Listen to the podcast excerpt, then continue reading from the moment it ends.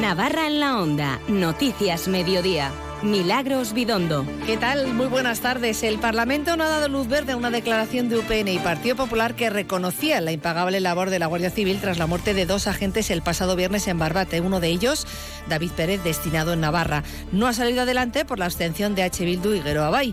El popular Javier García ha remetido contra el ministro de Interior, Grande Marlasca, y desde el PSN, Ramón Alzorriz, salía en su defensa. Ningún ciudadano español entiende cómo el señor Marlasca sigue de ministro y no espero que antes de mañana o lo cesen o directamente dimita. Apoyar y respaldar al ministro Marlaska, que es una persona íntegra, que siempre ha respaldado y ha defendido a las fuerzas y cuerpos de seguridad del Estado. En Pamplona, en la plaza del Ayuntamiento, ha tenido lugar una concentración convocada por UPN y Partido Popular en memoria de los dos guardias civiles asesinados. El concejal delegado de Gobierno Estratégico, José Abaurrea, afirma que la ausencia de H. Bildu se debe a que el protagonismo estaba en Egues. Aquí estamos como gobierno y lo que se acordó es un texto institucional unánime y por lo tanto tiene, tiene más rango. Yo creo que el respeto debido en estas situaciones es, es quedarnos en lo que dice el texto, que es importante. Y mañana comienza en Volkswagen Navarra la negociación del ERTE que se prolongará hasta el 31 de diciembre de este año para cubrir diferentes disyuntivas que vayan surgiendo. La parte social pedirá que se analice la posibilidad de solicitar un ERTE Red de manera conjunta. Alfredo Morales, presidente del Comité de Empresa, lo contaba en Onda Cero. Si a nosotros el mecanismo red nos lo aprueba el Ministerio, automáticamente los trabajadores que vayamos al ERTE no nos consume de nuestra bolsa del paro. Y en deportes, el presidente de Osasuna reconoce que las salidas de Chimi Ávila, Darco y Nacho Vidal van a mejorar el ejercicio económico de la temporada, que presentaba pérdidas de más de 3 millones de euros en el presupuesto. Eso sí, el club no quería desprenderse de jugadores. Luis Abalza. Habíamos hecho un presupuesto que aprobó la Asamblea con pérdidas. Esto ayuda a evitar ese tema, pero no era nuestra, nuestra intención. Son las 2 y 32 minutos. Las noticias de Navarra. Onda Cero. Descubre el plan Disfruta Seguro de Caja Rural de Navarra. Tendrás mayor protección al agrupar tus seguros pagando mes a mes. Dispondrás de ventajas exclusivas, gestor personal, orientación médica y asesoramiento jurídico telefónicos, experiencias de ocio. Disfruta de la vida y confía el resto a Caja Rural de Navarra. Consulta condiciones en cajaruraldenavarra.com. Como les decíamos, la Junta de Portavoces del Parlamento ha rechazado este lunes, con la abstención de H. Bildu y y una declaración presentada por UPN y Partido Popular en la que se pedía mostrar la solidaridad con los guardias civiles asesinados en acto de servicio en una operación contra el narcotráfico en Barbate el pasado viernes. Uno de ellos, David Pérez Carracedo, destinado a Navarra desde hoy hace varios años y con residencia en Sarriguren. En el texto se pedía al Parlamento trasladar su apoyo a las familias y allegados de las víctimas, así como reconocer y valorar la impagable labor que ha venido realizando la Guardia Civil en la defensa de la libertad y el Estado de Derecho, luchando contra el terrorismo, el narcotráfico o las mafias. En cuanto en cuarto punto se pedía que el legislativo propusiese homenajear a los guardias civiles realizando un minuto de silencio en el exterior del edificio. Los portavoces de UPN y PP, proponentes de la iniciativa, lamentaban que no haya salido adelante. Javier Esparza y Javier García arremetían contra el ministro de Interior, al que la vida de Pérez impidió que colocase una medalla en el féretro de su marido.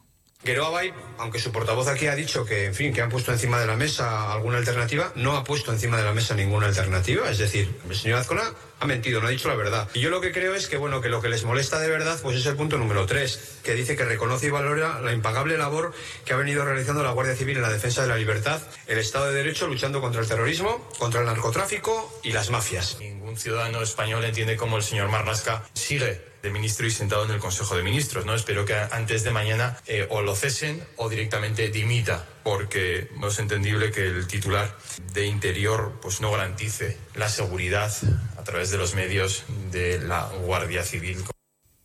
El socialista Ramón Alzorriz ha condenado el asesinato de los dos guardias civiles en Barbate y se ha solidarizado con las familias. Además, ha mostrado públicamente su apoyo al titular de Interior. Apoyar y respaldar al ministro Marlaska, que es una persona íntegra, que siempre ha respaldado y ha defendido a las fuerzas y cuerpos de seguridad del Estado, que ha sido objetivo de ETA, señalado por la izquierda Berchale, y que siempre ha puesto toda su dedicación para defender la democracia en este país. Desde Gueroaba y Pablo Azcona ha mostrado también su solidaridad con los guardias asesinados y el apoyo a las familias y justificaba así el posicionamiento de la formación ante esta declaración institucional. No vamos a entrar a esta campaña que parece que tiene el Partido Popular para eh, atacar, en este caso, a un ministro. No entra en la agenda de Geroa Bay eh, seguir al rebufo de las declaraciones del Partido Popular, si en este caso, además, estamos hablando de un texto que estaba llamado a buscarse en consenso. El Partido Popular y Unión de Pueblo Navarro han rechazado la posibilidad de buscar un, un texto de consenso y por este mismo tema, la plaza del Ayuntamiento de Pamplona ha acogido hoy una concentración convocada por UPN y Partido Popular, en la que también han participado representantes de PSN y de Vox. El concejal delegado de Gobierno Estratégico José Abaurrea ha afirmado que la ausencia de EH Bildu se debe a que el protagonismo estaba en Egues la decisión de que el protagonismo fundamental en este caso estaba en Egues, que era la localidad de la que era vecino el guardia civil fallecido y que por lo tanto era ahí donde había que poner el, foco de atención. Esa es un poco la decisión y así hemos, hemos obrado. Decenas de personas se han concentrado este mediodía a las puertas del Ayuntamiento de Tudela para guardar un minuto de silencio en señal del duelo tras el asesinato de los dos guardias civiles. Y los agricultores y ganaderos hoy de nuevo han vuelto a sacar sus tractores a las carreteras en varios puntos de Navarra. Ahora mismo hay algunos vehículos en la Nacional 121 entre Zumbilla y Sant Esteban que están obstaculizando el tráfico y en la Nacional 232 en la entrada a Navarra por La Rioja, pero eso sí, con escasas afecciones. Desde primera hora de la mañana también se han dejado ver en las inmediaciones del polígono de Tayunche, también a la altura de Tafalla y en la rotonda de los Abetos, también en las cercanías de Pamplona, en la Nacional 121 en sentido sur en Beriain, en Cortes, en la Moga con Aragón y en San Adrián, entre otros puntos. Más cuestiones. El coordinador de la Navarra, Manuel Pascual, ha calificado de antisociales los presupuestos de Navarra para 2024 pactados entre los grupos que sustentan el gobierno y EH Bildu. A su juicio, no atienden a las reivindicaciones de la huelga feminista del pasado 30 de noviembre sobre los cuidados. Unas cuentas generales de Navarra que, según Imanol Pascual, no son de izquierdas ni progresistas. Considera que en los que se recuperan las reglas del gasto al tiempo que se mantiene la negativa a hacer una reforma fiscal que suponga un aumento de la recaudación y un reparto más justo para la clase trabajadora que sigue pagando cuatro veces más que las empresas. Es una fiscalidad injusta porque principalmente la soportamos los trabajadores y trabajadoras y en segundo lugar porque es una fiscalidad insuficiente que se recauda muchísimo menos que en el resto de la Unión Europea. Y creemos que al final y al cabo estamos viendo que lo que va a venir a continuación va a ser recortes en servicios públicos. Y la dirección de Volkswagen Navarra ha propuesto hoy en la Comisión Sindical de Seguimiento la negociación de un ERTE hasta el próximo 31 de diciembre para cubrir las diferentes disyuntivas que puedan surgir a lo largo del año.